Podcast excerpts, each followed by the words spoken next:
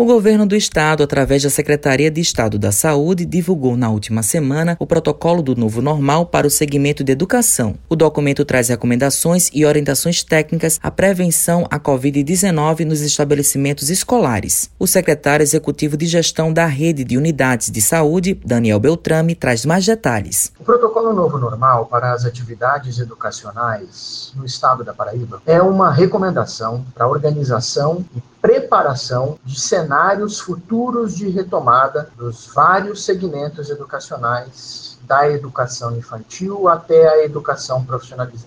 Etapas de entrada, as etapas das atividades educacionais em sala de aula, laboratórios e ao ar livre, e o preparo das etapas de saída, incluindo também atividades outras, como as de alimentação e outras atividades requeridas e poder resguardar não só estudantes, mas também funcionários e profissionais de saúde. Beltrame esclarece como serão realizadas as testagens. É fundamental lembrar que o planejamento da retomada das atividades educacionais vai se dar por meio de uma pesquisa de soroprevalência, que vai se dar em todo o estado da Paraíba e a partir desta avaliação conheceremos a situação da prevalência, quantidade de pessoas que foram expostas ao vírus. E como serão analisadas as famílias, conheceremos a situação desta prevalência em crianças e adolescentes. A quantidade de idosos que coabitam com crianças e adolescentes e também pessoas vulneráveis, como as portadoras de doenças que não têm cura. Este inquérito é decisivo para que atividades educacionais possam, de maneira lenta e gradual, ser retomadas com o máximo de segurança. Cláudio Furtado é secretário da Educação do Estado da Paraíba e pontua se existe previsão de retorno às aulas e a situação do calendário letivo. Ainda não existe uma data prevista para o retorno às aulas. Do ponto de vista da Secretaria de Estado de Saúde, não existe ainda garantias para uma volta segura Através dessa enquete sorológica, se definirá padrões de quando será possível uma volta. O calendário do ano letivo ele continua sendo computado as atividades remotas, ou seja, o calendário está sendo cumprido com as atividades remotas que aí estão. Odésio Medeiros é presidente do Sindicato das Escolas Particulares da Paraíba e fala quais serão as recomendações adotadas pelas escolas particulares. O reinício das aulas estão dependendo da sinalização da